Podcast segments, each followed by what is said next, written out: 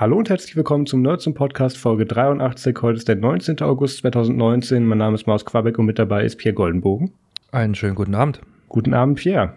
Das ist jetzt der zweite dritte Anlauf. dritte Anlauf, diese Folge aufzunehmen. Die erste Folge, ach, da, da kommen wir alles gleich zu. Ja. Ähm, es, es gab so ein paar Probleme, aber deswegen wird diese Folge auch ein bisschen kürzer. Zum einen zu tun, ich muss gleich äh, los und essen gehen. Und zum anderen ähm, wollten wir jetzt auch mal, nachdem die letzte Folge mit Verspätung erscheint und diese auch, hätten wir sie eigentlich lang lassen können, aber wir haben jetzt beschlossen, sie bleibt kurz. Ähm, du hast Sachen gemacht. Ich habe Sachen gemacht, ja. Ähm, ich habe einmal meinen guten alten Laptop, der mich äh, sehr, sehr gut durch die Zeit in Kanada begleitet hat, habe ich jetzt tatsächlich mal mit äh, Debian ausgestattet, nachdem ich ihn dann ähm, ja, mich dazu überwunden habe, ihn sauber zu machen, weil den habe ich mal verliehen gehabt. Das mache ich übrigens ganz genau nie wieder. Aber das hatte ich, glaube ich, schon mal berichtet. Auf jeden Fall, diesmal habe ich ihn Bei sauber gemacht. Bei der Folge, die nie erschienen ist. Bei der Folge, die übrigens nie erschienen ist. Ja. Sie wird uns verfolgen. Die da Folge. War, da, da, ist einfach alles drin, wo wir sagen, ja, da ganz schon genau. geredet. Also das war uns, das waren übrigens unsere Memoiren damals. ja. Auf jeden Fall habe ich den jetzt mal sauber gemacht, äh, was lange Zeit gebraucht hat und habe Debian Buster drauf geschmissen und teste das jetzt einfach gerade. Und ähm, ja, ich wollte schlicht und ergreifend diesen Laptop äh, dazu auserkoren oder habe ihn dazu auserkoren, dass er das Shelf-Gerät wird, das ich mir einfach zur Hand nehme und äh, aufklappen kann und es tut einfach. Und ich dann nicht irgendwie äh, Arch, The Archway erstmal 80 Millionen ganz wichtige Updates irgendwo um die Ohren geflogen bekomme. Mit übrigens nicht nur Updates, sondern hey, wir machen auch noch gleich deine Apps, sondern einfach eine Security, Print, Update, fertig. Dann, wo ich gerade schon im Installationswahn war, habe ich dann tatsächlich mal meinem Vater seinen Rechner, seinen zukünftigen, ähm, ermöglicht, der schon seit sechs Wochen seit der Typix hier rumsteht. Und ähm, habe ihm dort dann Fedora draufgeschmissen und ähm, ihm hingestellt und der kann damit jetzt dann sich mal ein bisschen auseinandersetzen und wenn er ihm taugt, dann darf er ihn behalten. Ja, und dann hatte ich am Samstag Marius erklärt oder erzählt, dass ich über einen Apple TV 4K nachdenke. Lass mich raten, das Update ist, du hast ihn dir jetzt bereits bestellt? Ähm, am Sonntag wollte ich dann noch sagen, dass ich ihn eventuell tatsächlich bestellen werde und heute kann ich verkünden, ich habe ihn bestellt. Sehr schön. Äh, möchtest du trotzdem noch deine Gedanken dazu vielleicht erläutern, auch wenn es jetzt so ein bisschen zu spät ist, um daran einzugreifen? Ähm, ja, meine Gedanken dazu waren, äh, ja, ich habe hier so einen Fernseher rumstehen und das jetzt schon seit Jahren und äh, dessen einzigste Existenzberechtigung ist derzeit irgendwie dafür zu sorgen, dass Staub nicht auf den Boden fällt sondern an ihm, an ihm haften bleibt und das ist eigentlich schade, weil das war mal ein ziemlich teures Gerät und äh, wie gesagt, ich räume es im Endeffekt von A nach B, weil es mich nervt. Und dann habe ich mir gedacht, okay, irgendwie willst du das Ding wieder revivalen, ja, so ein Google Chrome Stick hast du schon, gehabt mal, der war okay. Dann hattest du hier dieses Fire TV Dings da von Amazon, hattest du schon mal. Das ist auch okay. Ähm, was fehlt dir in der Collection? Ähm, gut, dann nimmst du doch einfach mal ein Apple TV und äh, testest du das einfach mal und ja, deswegen kam es eigentlich dazu. A, ich wollte irgendwie meinen Schrott mal wieder entschrotten und in Einsatz bringen und B, das Ding mal testen, also warum auch nicht. Und so kam es dann halt zum Apple TV in 4K. Übrigens ist es tatsächlich die 6, äh, Quatsch, die 46, genau. Die 64 Gig Variante. Also für dich eine eigene gebaut, ja. Ja, genau, extra für mich. Also ich meine, Tim Cook und ich, ne? Hm, Wir kennen uns ja. Tim Apple. Äh, Tim Apple, genau. Wie ihn seine Freundin nennen dürft. Ja, ja, genau. Ähm, ähm, ja, auf jeden Fall. Die 64 ähm, Gigabyte Variante anstatt die, 64, die 32. Genau, weil ich habe mir gedacht, okay, ich, ich kenne mich, ich werde trotzdem damit rumspielen und irgendwelches Zeug drauf äh, laden, was ich dann nie nutzen werde und dann ist Speicherplatz auch nie schlecht gewesen. Ähm, ja, gut, so viel dazu. Ähm, Marius Nerdsum, was ist bei dir so passiert? Marius Nerdsum ist nicht mehr im Urlaub, sondern jetzt in Köln bzw. Düsseldorf zur Gamescom. Wir haben ja, wie am Intro angemerkt, schon mal versucht, schon ein oder zweimal versucht, diese Folge aufzunehmen. Ähm, geplant war die Aufnahme für letzten Samstag Samstagabend und ähm, das hat so die ersten drei Minuten auch echt gut funktioniert. Auch so, da war auch gerade die Technik wieder trockengelegt, die ich nach der Aufnahme der Folge davor und das Fenster gestellt hätte, die leider etwas nass wurde. Ähm, ja, das, das war alles ganz okay. Und dann hat leider in Arnis angefangen zu regnen. Das ist dieser kleinste Ort, äh, jetzt ich gesagt, der Welt, nein, in Deutschland, Schleswig-Holstein. Und ähm, da kam es dann eben dazu, dass dann plötzlich, wenn es da regnet, dann kann man das eben so timen, dann fällt auch der Empfang aus und ich hatte plötzlich nur noch Edge, Hint, dieser Folgentitel. Und ähm, das, das, hab, das war auch so toll, weil ich habe das die ersten Male gar nicht gemerkt und bin dann wohl irgendwann wieder einfach dem TS rejoined und habe einfach weitergeredet, was Pierre dann sehr erheitert hat. Ähm, das Problem war, offensichtlich, okay, das Problem war, dass ähm, die meisten von diesen äh, Aufnahmestückchen dann auch nicht mehr so gut verwendbar waren, weil da war das asynchron, weil Pierre nimmt bei sich jetzt mittlerweile lokal auf und ich nehme bei mir lokal auf und dann nehmen wir aber auch noch den anderen auf, falls was schief geht und so. Das hätte alles nichts mehr gebracht und war, wurde dann noch irgendwie nach einer Viertelstunde beendet. Und ähm, deswegen haben wir gesagt, gut, ist ja kein Problem. Du, Marius setzt sich ja morgen in den Zug, also da wo gemerkt, dann Sonntag in den Zug und fährt 800 Kilometer nach Hause, um seinen Geldbeutel zu holen. Ähm, machen wir es einfach da abends. So, dann hat die Bahn gesagt, so hier, Marius Twitter Field Day und ähm, wir lassen mal alles schiefgehen, was schiefgehen kann, äh, von verkackter Bremsprobe, die dann äh, irgendwie zu Verzögerung gesorgt hat, bis irgendwelchen Unwetterschäden, ähm, bis hin, dass, dass der letzte Bus nachts dann noch einen Unfall gebaut hat und äh, mich dann erst nicht mitnehmen wollte, solche Sachen. Also ich war dann irgendwann nach Mitternacht zu Hause, nachdem ich irgendwie um kurz vor zwölf losgefahren war, also morgens. Ähm, sehr unschön ja, da haben wir dann nicht noch aufgenommen, weil das war echt nicht absehbar, ob ich noch nach Hause komme oder ob ich noch was zu essen kriege. Ja, ähm, deswegen nehmen wir es heute auf. Ich habe leichtes Echo hier. Ich hoffe, das kriegen wir einigermaßen rausgefiltert. Wir müssen nachher unbedingt den Rauschtrack noch aufnehmen. Ich erinnere mich dran, bevor wir die Aufnahme beenden, damit ich das abziehen kann. Ähm, ich bin jetzt gerade in einem Hotel. Ich sage jetzt nicht in welchem, weil ich habe meine Zimmernummer schon geleakt vorhin. Ich habe nämlich den Raum 404 bekommen. Das hat der Typ an der Rezeption noch nicht verstanden, warum ich das so witzig fand. ähm, ja, bin jetzt hier im Hotel und ähm, die nächsten Tage bin ich ja hier unter anderem auch mit dem André äh, zur Gamescom und das wird wieder sehr spannend. Ich habe viel zu viele Termine und ähm, aber das wird eine sehr interessante Gamescom. Wir werden berichten, die nächste Folge wird auch wahrscheinlich auf der Gamescom aufgenommen werden. Also ich denke tatsächlich, dass ich die im Pressezentrum aufnehmen kann. Müssen wir mal gucken, aber es, es könnte eigentlich gehen. Wir gucken mal. Ja, das ist soweit, was bei mir seit letzten Wochen passiert ist. Äh, Follow-up lassen wir weg. Es, es kam ein, äh, hier, wie, wie hieß das Ding? Honor, Honor Vision. Honor Vision kam ein Fernseher raus, der jetzt auch mit dem Harmony OS läuft, wird nur in China kommen oder das Pro vielleicht auch in, auch in, auch in EU. Ahnung, interessiert keinen. Ähm, wir gehen direkt zum ersten Thema, was ich sehr spannend fand. Und das ist auch fast schon nicht mehr letzte Woche. Das war schon, ähm, äh, ja, eigentlich vor zwei Wochen. Ähm, Facebook hat sich gedacht, hey, ähm, irgendwie nehmen uns das unsere User nicht ab, dass wir uns eigentlich schon ganz gern für Privatsphäre interessieren. Was wir den Usern nicht sagen, ist, dass wir uns nur dafür interessieren, für das wir uns interessieren müssen. Aber wir, so, wir möchten da so ein bisschen proaktiv rüberkommen. Und was macht man da? Man tut sich diesem Pop-up-Shop oder Pop-up-Café-Trend anschließen, wie das damals auch Google schon gemacht hat, als sie das Pixel, boah, drei oder vier, ich habe es auch letzte Woche nicht gewusst und nicht nachgeschaut, vorgestellt haben. Ähm, war unter anderem in Berlin ein Pop-up-Café, das ich auch besichtigt habe. Ähm, und jetzt machen sie das eben auch dann mit Facebook. Es gibt jetzt das sogenannte, es gibt jetzt sogenannte Facebook Privacy Cafés. Also ähm, da sitzen, das ist so ein bisschen Genius bei ein schlecht. Da sitzt ein Apple-Mönch drin und äh, ein Apple-Mönch, genau, da sitzt ein Facebook-Mönch drin und sagt dir, hey, deine Privatsphäre sieht gerade so und so aus und ich erkläre dir deine Privatsphäreneinstellung, mach da so einen kleinen Workshop mit dir. Ähm, so nach dem Motto, wir machen einfach nicht so die Option, wie sie eigentlich legitim oder wie sie eigentlich äh, mit, mit der aktuellen EU-Regularien konform werden. Wir erklären dir einfach, wie du es machen musst. Es sieht gleichzeitig auch so aus, als würden wir uns für Privatsphäre interessieren und ähm, da macht man dann ein Public Event draus. Es gibt kostenlos Getränke, ich glaube, das ist der einzigste Grund, dahin zu gehen. Ähm, ähm, Im Zweifel würde ich mich schon wieder nicht einloggen tatsächlich, weil das ist dann, naja, wer weiß, wer da mitraced. Und ähm, das, das wird jetzt in der UK gerade ausgerollt. Ähm, das ist irgendwie, läuft irgendwie Huckepack auf der Attendant Coffee Bar. Das ist so eine Kette in, und geht jetzt gerade in der Great Eastern Street in London los, 28. 29. August, also in zehn Tagen, wenn ihr das hier hört. Und ähm, da gibt's dann ein, ein kostenlose Getränke und man kann dann an einem Privacy-Check-up teilnehmen. Das ist dann so, kannst du dir vorstellen, wie, wie beim Arzt, du gehst hin und der sagt dir, wie geht's Ihnen? Und dann liest, du, liest, liest, liest, äh, liest dir der Facebook-Typ deine Privatsphäreneinstellung vor. Ähm, Finde ich sehr interessant, dieser Ansatz. Ich glaube, dass er null bringen wird. Ich, ich glaube, dass der auch, also sie, sie haben es sich wenigstens ver verkniffen, das ähm, in Cambridge zu machen mit dem Cambridge Analytica-Skandal, aber ich weiß jetzt nicht genau, was sie damit bezwecken, weil das, das, das sieht halt nicht mehr für Leute, die von der Materie keine Ahnung haben, glaubwürdig aus. Also ich, ich weiß nicht ganz, wo das hingehen soll. Ich, ich, meine, ich mache ich mach mich da oder kann mich da köstlich drüber lustig machen, aber das war's auch schon.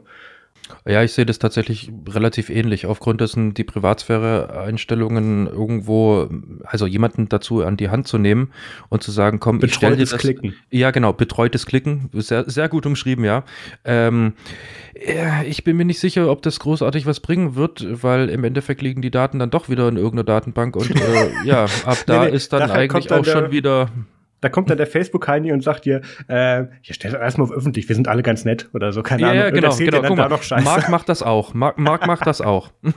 und Jack Dorsey hat seine Mutter verifiziert auf Twitter. Ja, ja, okay, ist. Naja. Ja, ich habe dazu eigentlich tatsächlich bloß zwei Fragen. Frage Nummer eins ist, äh, darf ich trotzdem kostenlos trinken, obwohl ich keinen Bock habe auf dieses Check-up? ich habe nicht mal einen Facebook-Account, können wir das machen? Ja, genau. Wie komme ich jetzt ähm, nach London? Ja. Genau. Ähm, Patreon.com slash äh, Genau.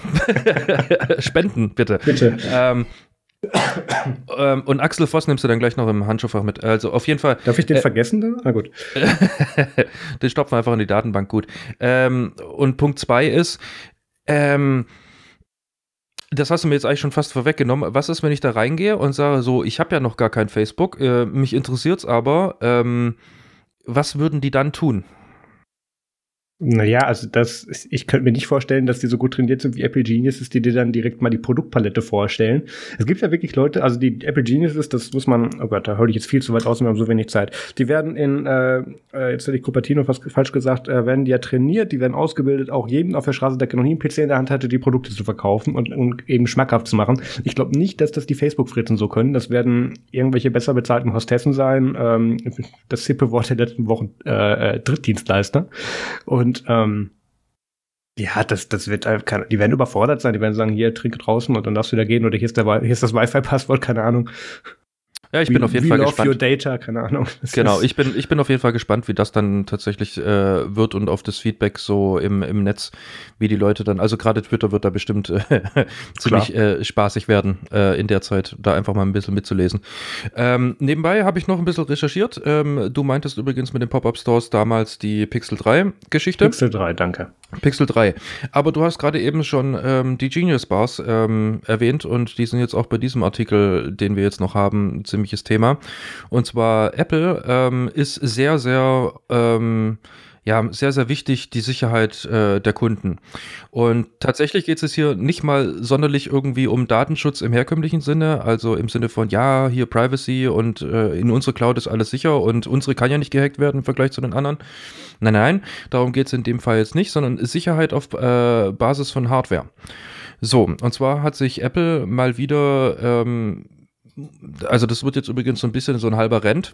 Ähm, auf der einen Seite finde ich es gut, auf der anderen Seite irgendwie aber auch doch wieder nicht, ähm, weil es hat auf der einen Seite was mit äh, Qualitätssicherung zu tun, auf der anderen Seite aber auch mit äh, Kasteiung an ähm, dem, dem Kunden, der dann halt doch wieder an das Unternehmen mehr gekettet wird, als es ihm vielleicht lieb ist. Vielleicht was auch natürlich erklären, Preisgestaltung angeht. Ganz genau. Und darauf komme ich mich jetzt. Und zwar, Apple ähm, hat ähm, Stores, in die kann man reingehen, beziehungsweise auch zertifizierte äh, Stores, ähm, die für äh, Reparaturen ähm, genutzt werden können oder halt frequentiert äh, werden dürfen. Da kann dann der Kunde reingehen und sa kann sagen, so, hier, mein Display ist kaputt, äh, tausch mal bitte das Display aus und dann macht der Typ das.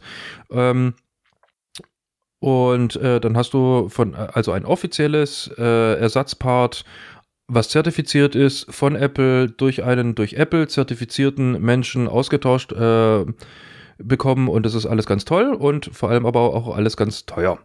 Ähm, Jetzt gibt es natürlich aber auch, äh, man kennt sie doch überall in den Einkaufspassagen sind sie mittlerweile schon fast pop-up-mäßig wie Pilze.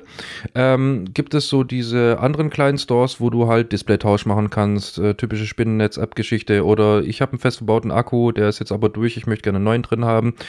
Und wo wir gerade bei Akkus sind, hat sich Apples gedacht, okay, wir wollen ja, dass unsere Kunden nicht irgendwie äh, B-Ware kriegen oder schon einen gebrauchten Akku oder einen Akku, der vielleicht gar nicht die Leistung bringt, die unser Gerät wirklich abrufen möchte oder braucht, um richtig zu funktionieren. Deswegen ähm, untersagen wir jetzt ähm, nicht zertifizierten ähm, Reparaturanbietern den Zugriff auf eine ganz spezielle Plattform die dazu notwendig ist, um nach dem Akkutausch diesen Akku mit dem Handy so gesehen zu verheiraten. Also man kann sich das so vorstellen, ähm, der Akku wird jetzt getauscht bei einem offiziellen, zertifizierten Apple-Reparaturagentur, wie auch immer, Menschen, ja, der tauscht euch den äh, alten Akku aus, macht einen neuen Akku rein, dann gibt es eine spezielle Software, mit die, ähm, also keine Ahnung, hängt dann irgendwie das Gerät dann an den Lightning-Port an und ähm, wird dann mehr oder weniger die Seriennummer beim Apple iOS mit eingepflanzt und dann steht auch bei diesem Gerät dann ähm, alles wieder ist tutti.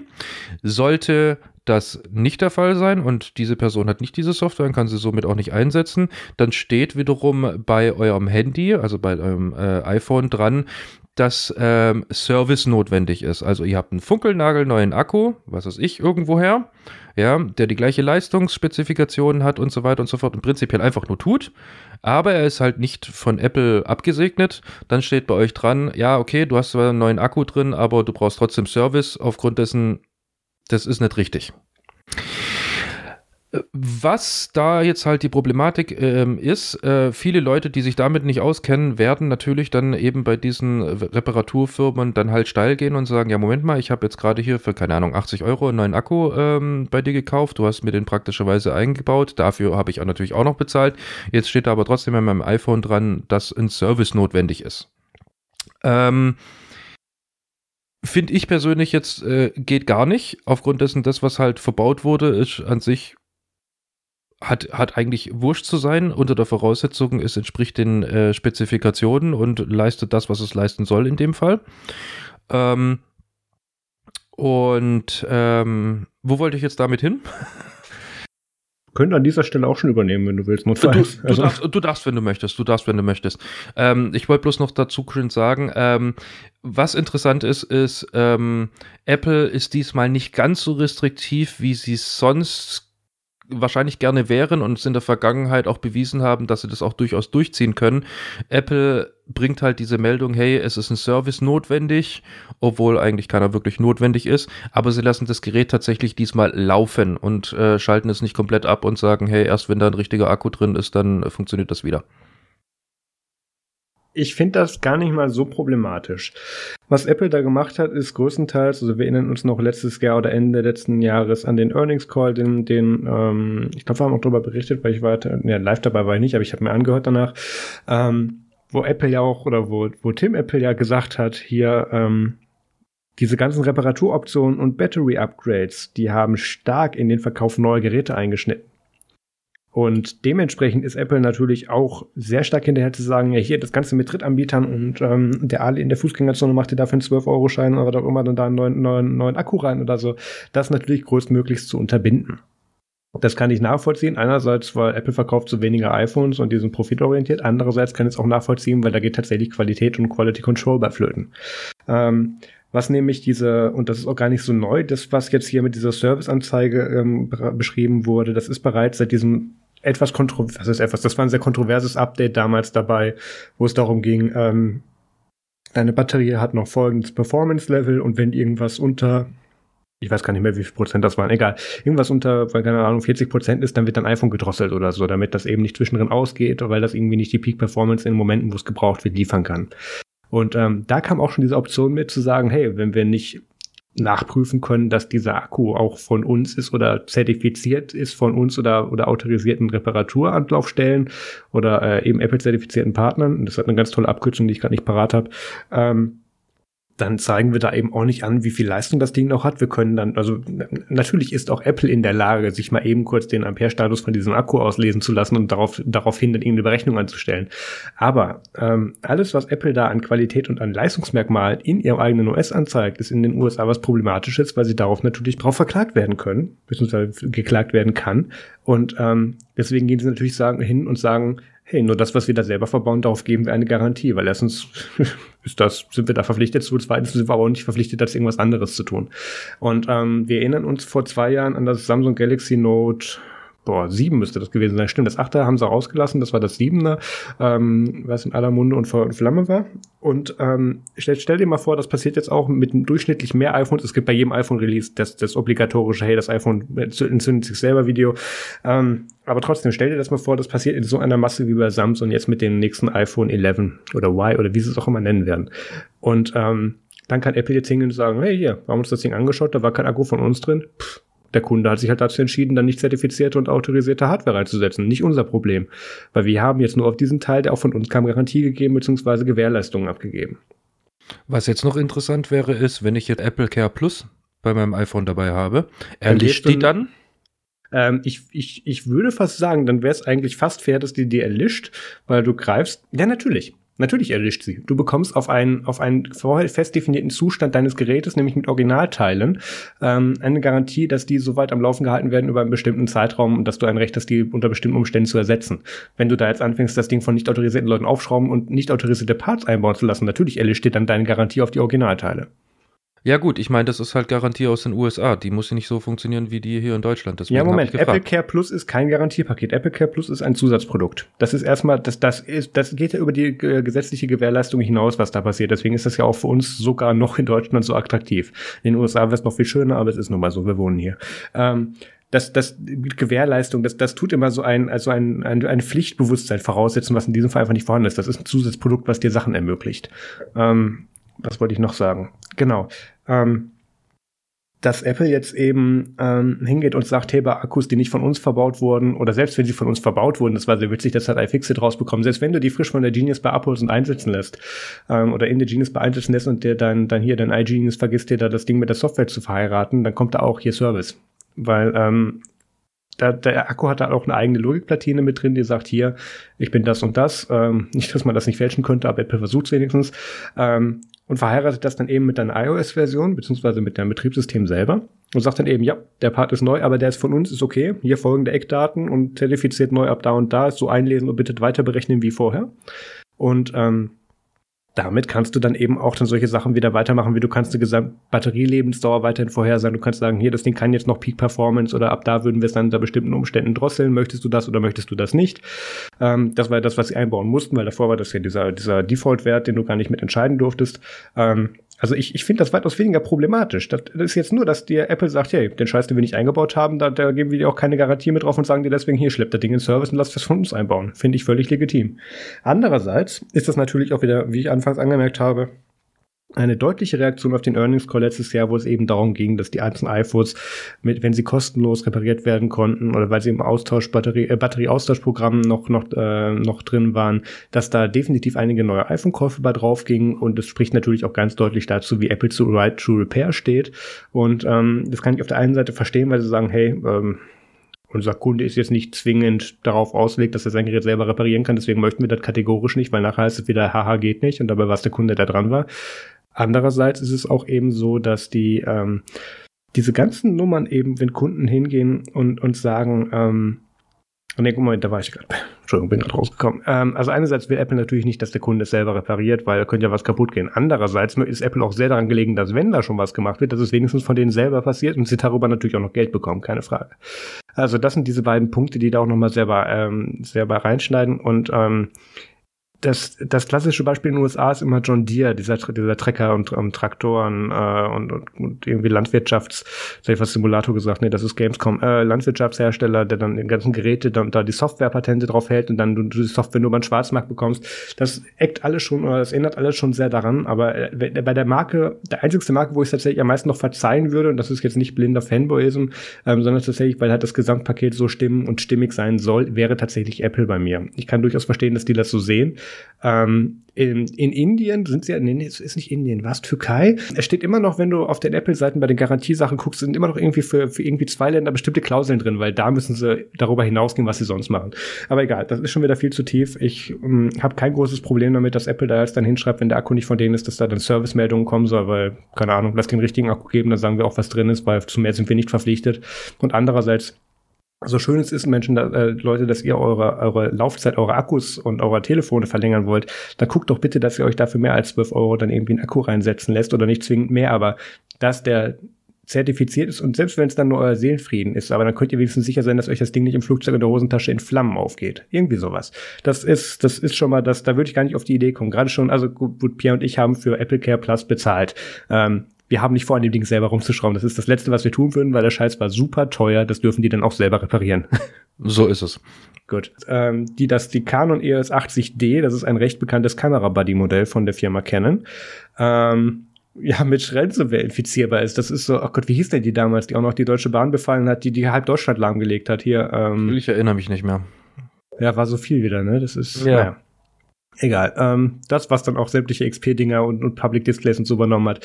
Ähm, was ähnliches kannst du dir jetzt auch auf deine Kamera draufladen und das, was ist draufladen? Du schon mal gar nicht. Du kannst aber auch gleichzeitig nichts dagegen tun. Ähm, die meisten Kameras haben mittlerweile WLAN und Bluetooth-Schnittstellen. Und da kann man jetzt natürlich sagen, ha, Bluetooth ist, wissen wir, dass das unsicher ist und WLAN auch nicht. Warum braucht man das an der Kamera? Und dann stellt man sich von oben herab hin und sagt, haha, braucht keiner selber Schuld. Äh, nee, professionelles Equipment spielt heutzutage mit verschiedenen Apps mit. Da kommen dann verschiedene Auslöser dran, da sind Sensoren dran. Ich habe allein für unsere Sachen und unsere Lichtschirme habe ich da Leitsensoren dran. Ähm, das muss alles mit der Kamera eben kommunizieren. Und das Problem ist, da gibt es eben auch das, das Picture, äh, das, das Bildübertragungsprotokoll, mit dem man das dann eben dann an bestimmte Apps oder WLAN SD-Karten schicken kann. Gibt so ein schönes Protokoll, was so Sachen wie irgendwie Zugangsbeschränkung oder Authentisierung erstmal gesagt hat, ja, wir wissen, dass es, dass es das gibt, aber aus Grund der Geschwindigkeit machen wir da einfach mal gar nichts mit und nehmen alles an, was irgendwie auf unserer Wellenlänge senden kann, jetzt sehr simplifiziert. Und darüber kann man sich dann tatsächlich over the air, ohne dass man was da, da, dafür tut, im wahrsten Sinne des Wortes, ähm, dann diese Ransomware einsammeln. Und die führt dazu, dass deine SD-Karte inklusive Firmware eben verschlüsselt wird. Ähm, das wurde jetzt hier wo gemerkt, das müsste die Blackhead gewesen sein. War es dieses Mal endlich die Blackhead? Ich hab's, ne, das war die Defcon, ne, das war die Defcon. ähm, wurde vorgestellt, wie lief auf der Blackhead dieses Jahr nix. Das, ähm, da kam dann auch gleich das Reden, hey, wir Whitehead Hackers, no worries und so. Also keine Sorge, ähm, das ist jetzt hier nur ein Proof of Concept. Und ähm, das ist eine sehr interessante Auslegung, weil wir haben das natürlich schon damals mit den ganzen anderen Ransomwares gesehen, die dann die deutschen Bahndisplays und so weiter lahmgelegt hatten, wo eine hohe Wahrscheinlichkeit ist, dass bezahlt wird. Aber die Chance ist noch viel höher, wenn du das bei Profifotografen machst. Was weiß ich, stell dich mit einem WLAN-Hotspot in irgendein Konzert, in irgendeine Pressevorführung oder was auch immer und sag mal hier, bitte hier einmal den WLAN-Burst an alle senden. Und wenn die am gleichen Tag ihre Berichterstattung machen möchten, dann kannst du auch ziemlich sicher sein, dass da mindestens einer von überweist. Von daher ist es ein lohnendes Ziel. Ähm, Canon hat jetzt hier schon nachgeliefert und gesagt, hier diese ganzen Schnittstellen, ähm, wir haben da jetzt mal so den eigentlich deaktivierten Schutz wieder aktiviert und so und ähm, ich warte jetzt eigentlich nur darauf, dass das wieder aufgemacht wird. Das Problem ist, das machen ganz viele andere Kameramarken auch so die haben da den geringstmöglichen Widerstand, weil selbst mit Apple-Geräten die Kommunikation über Bluetooth und WLAN mit irgendwelcher Fremdhardware immer noch scheiße ist. Und da ist es ein ganz anderes Thema. Den Spaß hatte ich letzte Woche mit einem Tablet und der Kamera. Ähm, das, das möchte man einfach nicht tun. Und deswegen wird, das werden hier eben so viele, so viele Blocker wie möglich rausgenommen, auch zu, auch, ähm, ja, eben Design vor Sicherheit. Und, ähm, ja, die einzigste Möglichkeit, wie du dich auch im Moment gerade davor schützen kannst, ist schlicht und ergreifend WLAN und Bluetooth ja. komplett abzuschalten. Ähm, damit nimmst du dir halt eben gerade die Steuerung an verschiedene andere Systeme, die du halt an deinen Kameraauslöser gerne koppeln möchtest. Ja. Ähm, ja, es ist, äh, also sag mal so, für, für, für einen Profi, der darauf angewiesen ist, ist es ähm, jetzt im Moment gerade ein zweischneidiges Schwert. Ähm, möchte ich einmal meine Qualität sichern oder möchte ich einmal meine Qualität sichern? ähm, ja, ähm, äh, was ich halt sehe, ist, es wird äh, ziemlich viele Leute befallen, aufgrund dessen im Internet, äh, ja, tummeln sich dann jetzt schon so die ersten GitHub-Projekte und so weiter und so fort äh, die ich aber nicht verlinken werde aus Sicherheitsgründen, ähm, wo du halt schon so kleine Rezepte bekommst, ähm, wie wir es ja vor ein paar Wochen schon mal berichtet haben bezüglich der äh, Logitech-Geschichte. Von wegen, du brauchst ein Raspi, du brauchst halt äh, an dem Raspi wiederum Wi-Fi, was es ja praktischerweise mit hat, dann halt irgendwie ein Akkupack und äh, schon alles, was im Umkreis von circa 50 bis 70 Metern ist, ähm, je nachdem wie hoch du die Antenne hältst, ähm, hat dann halt ein Problem. Und es ist also, halt auch um wieder nochmal zu simplifizieren. Die Sachen hätte ich zufällig in meinem Koffer dabei und ich fahre nur zur Gamescom, um von dort zu berichten als Presse. Also ich, ich habe jetzt hier nicht vorbereitet darauf. Die Hemmschwelle ist echt niedrig und dementsprechend ist halt der, der ähm, sowohl der Einstiegskostenfaktor als auch eben der größtmögliche Nutzen daraus, indem man sich eben auf solche Events oder Veranstaltungen gleich stellt und, und so größtmöglich versucht, äh, eben solche Presseleute oder Kameras eben gleich abzugreifen, extrem hoch. Das ist wirklich, wirklich sehr analog zur Logitech-Geschichte. Und man muss halt auch noch dazu sagen, eben ganz genau, äh, das Klientel der professionellen äh, Fotografie-Menschen ist jetzt nicht unbedingt gerade die Leute, die jetzt zum Beispiel uns hören. ähm, sondern das sind halt hauptsächlich Kreative, die äh, ziemlich darauf versteift sind, einfach nur ziemlich geile Fotos zu machen. Und ähm, ja, da wird es einige auf jeden Fall treffen. Sie sind zwar von äh, Canon schon angeschrieben worden, also ein guter Freund von mir, der hat eine Canon, der hat den Newsletter ab abonniert, der hat diesbezüglich schon mal ähm, eine kleine E-Mail bekommen mit von wegen, ach übrigens, äh, mach mal bitte aus, weil wegen ist besser.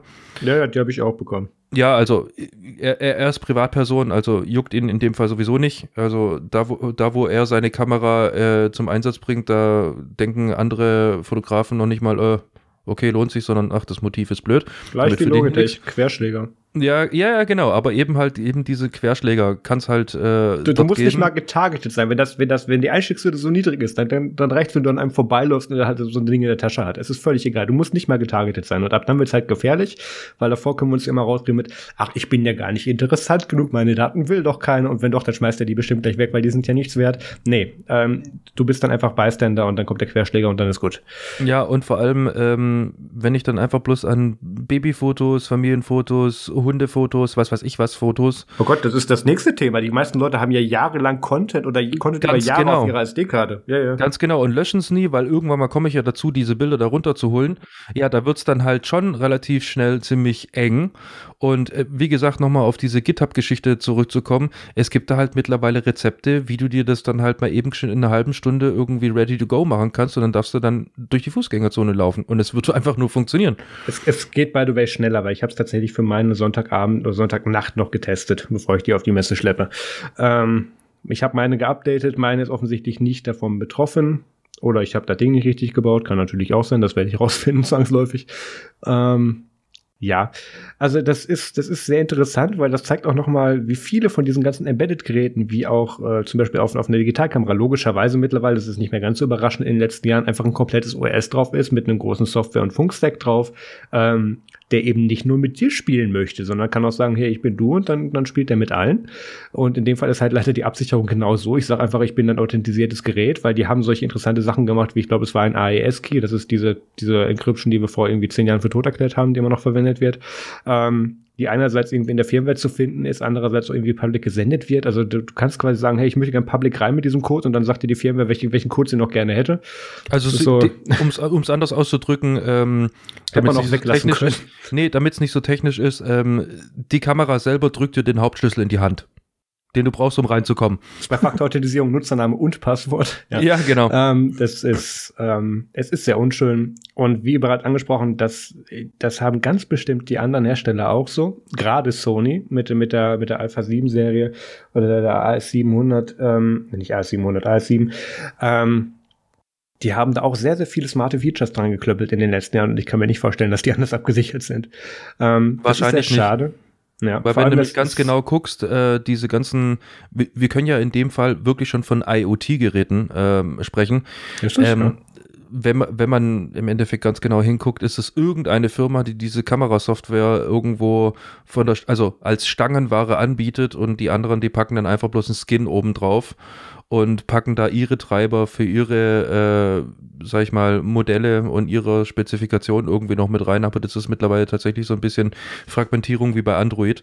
Ähm, Zumal ja Sony, glaube ich, sogar tatsächlich Android-Kameras äh, rausbringt oder was Samsung? Ich weiß es gar nicht mehr. Eine von, eine von den großen hat auch Android drauf. Anyway.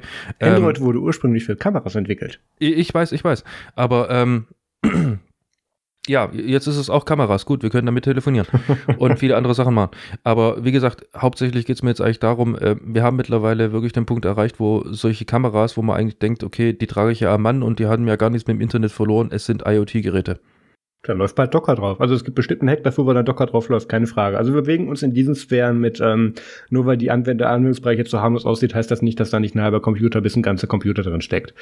Ähm, Richtig. Der natürlich logischerweise angreifbar ist, weil die Hersteller sich in den letzten Jahren aufgrund de, des Feature-Upgrades so weit darauf ausgeruht haben, dass die einfach nicht getargetet wurden. Und ähm, genau das hiermit wurde dann eben auf der, vorhin habe ich es richtig gesagt, DEFCON 27, genau, eben dann getestet und jetzt auch vorgeführt. Und wir können davon ausgehen, dass jetzt auch ganz viele andere Leute auf die Idee kommen werden. Also ähm, das gilt nicht nur für Kameras, das gilt eigentlich für alles, was ein Update-Button hat, wenn da eine Firmware drauf ist. Haltet den Scheiß aktuell. So. Ähm, ich glaube, da, müssen, da, da können wir tatsächlich zeitlich nicht weiter drauf eingehen, so gerne ich würde. Ähm, ein weiteres Thema, was jetzt so ein bisschen Open-End ist, ähm, British Airways möchte demnächst VR-Headsets für First-Class-Passagiere äh, einsetzen oder zumindest ab nächstem Jahr oder Ende diesen Jahres. Und ähm, das, das habe ich ja vor ein paar ja, ist jetzt schon fertig. Das habe ich vor ein paar Monaten ja schon mal gesagt oder müsste vor ein paar Monaten gewesen sein. Das mache ich ja auch, auch wenn ich dann Holzklasse fliege. Ähm, ich habe da meine Oculus Go oder demnächst Oculus Quest auf.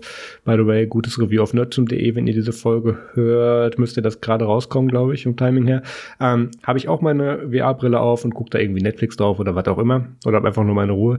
Und ähm, das soll jetzt ein Service werden. Und ich meine, du, du, du kriegst ja bei gut British British Airways bin ich jetzt, glaube ich, noch nicht erste Klasse geflogen. Ähm, doch bin ich wohl, aber es war ein alter Flieger.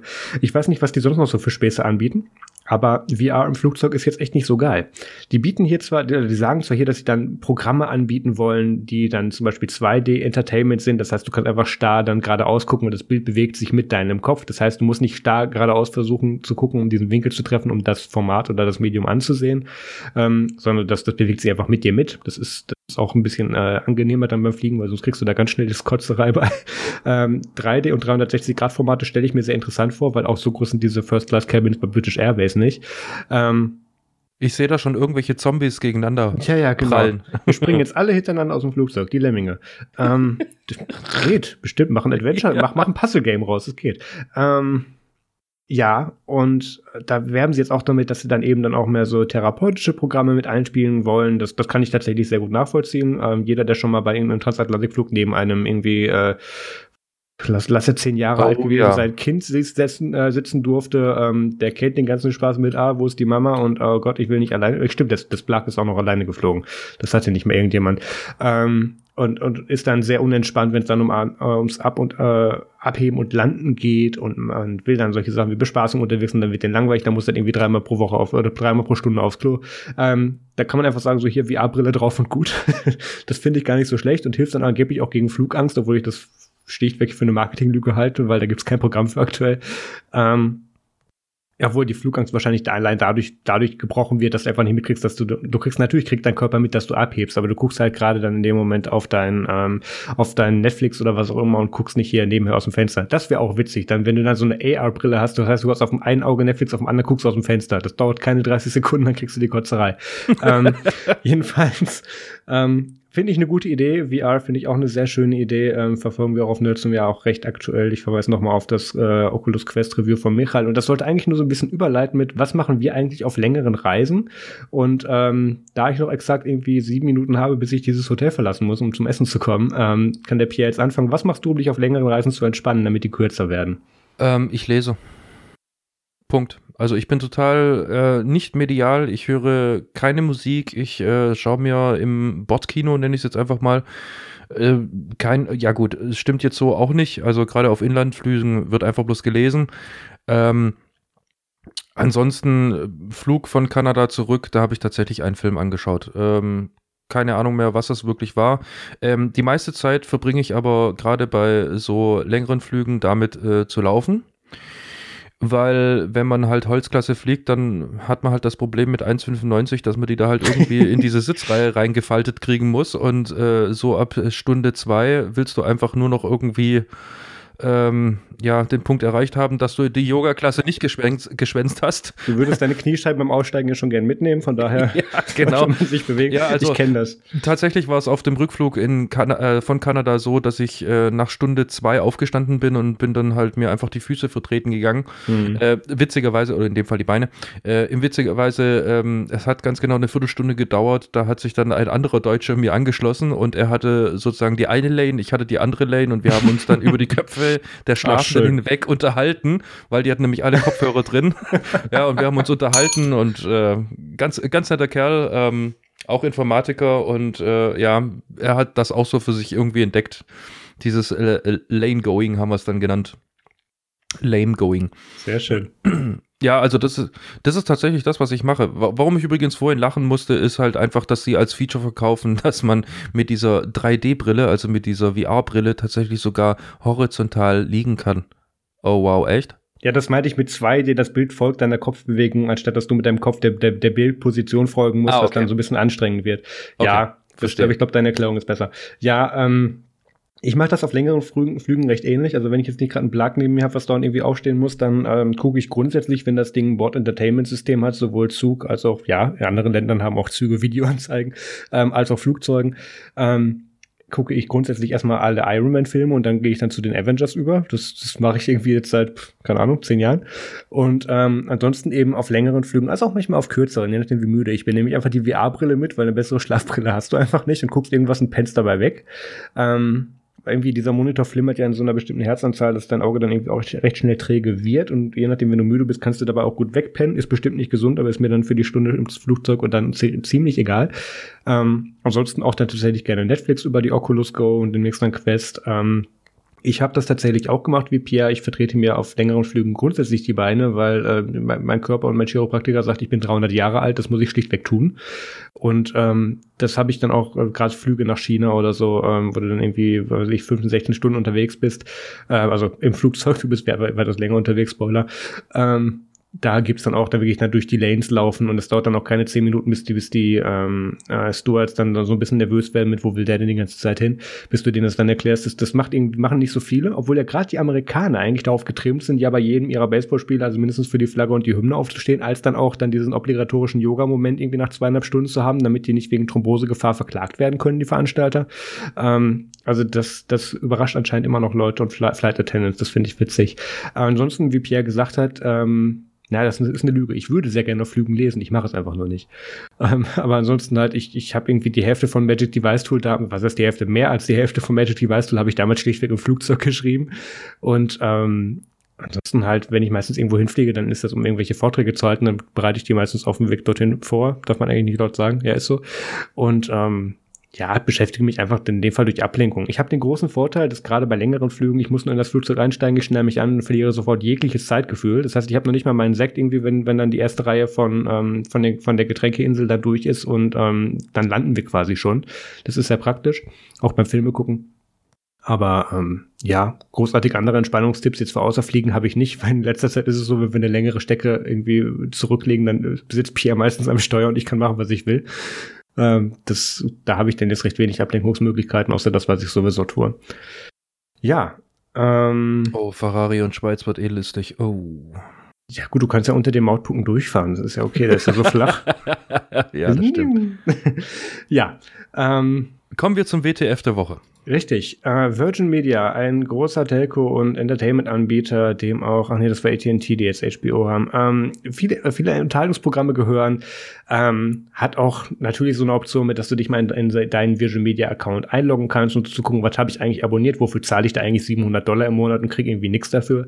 Und ähm, das, das muss man nicht zwingend machen, das kann man auch alles über das Telefon machen. Deswegen wissen die meisten Amerikaner gar nicht ihre Zugangsdaten dazu.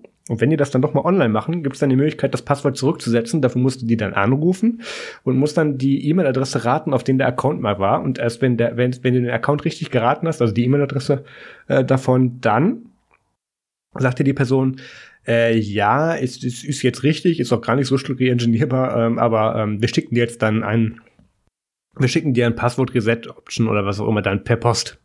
Der muss so, aha, okay. Ich meine, gut, das hat UPS bei mir auch gemacht. Versuch mal bei UPS einen Business-Account zu erstellen. Du bist, du bist irgendwie zwei Monate nur mit Postverschicken beschäftigt. Das ist so bescheuert.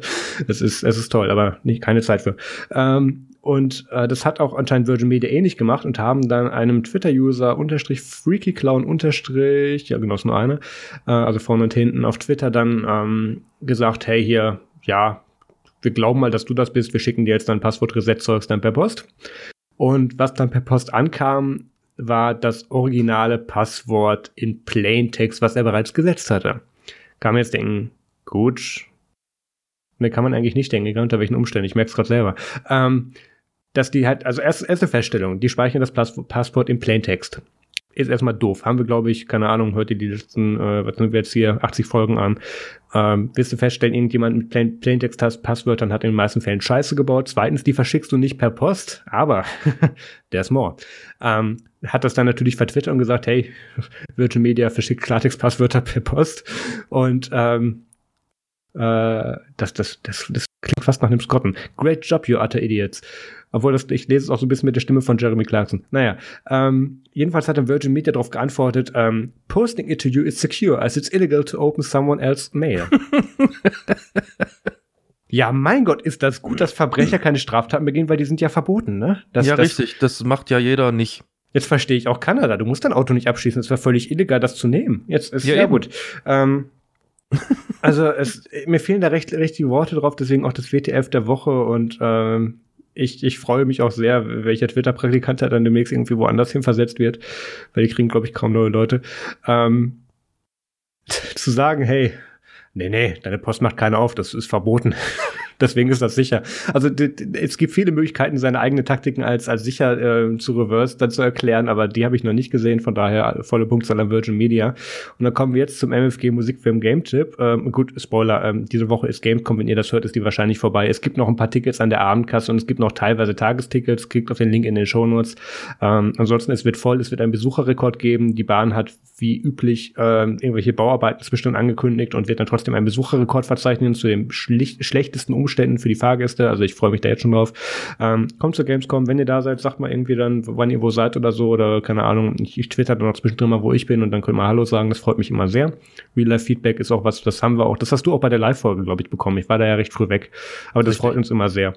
Ähm, ähm, zum Thema Gamescom und ähm, hier Deutsche Bahn und Besucherrekord ist ja auch einfach für die. Dadurch, dass sie die ganze Zeit Baustellen machen, ähm, ja. jeder kommt in den Zug nun nicht mehr wieder weg.